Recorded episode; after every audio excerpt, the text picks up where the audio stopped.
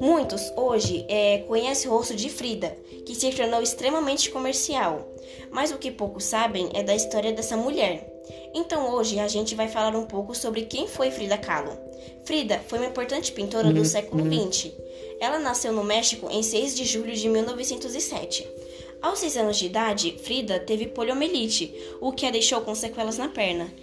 Por causa disso, ela sofreu muito na escola, com diversos apelidos, como Frida Perna de Pau.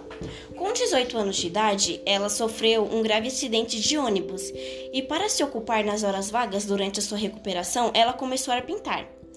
Em agosto de 1929, ela se casou com o pintor mexicano Diego Rivera, com quem teve um casamento muito tumultuado.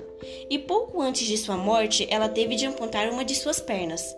Ela também nunca conseguiu realizar o sonho de ser mãe, devido às sequelas do acidente. Frida teve uma vida marcada por tragédias. Ela dizia que não pintava sonhos, apenas pintava a própria realidade.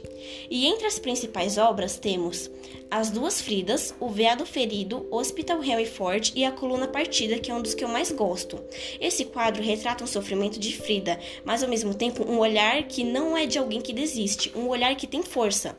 Frida pintou cerca de 143 quadros durante a sua vida, e mesmo com todos os problemas, ela teve uma participação ativa e também deu aulas de artes para jovens.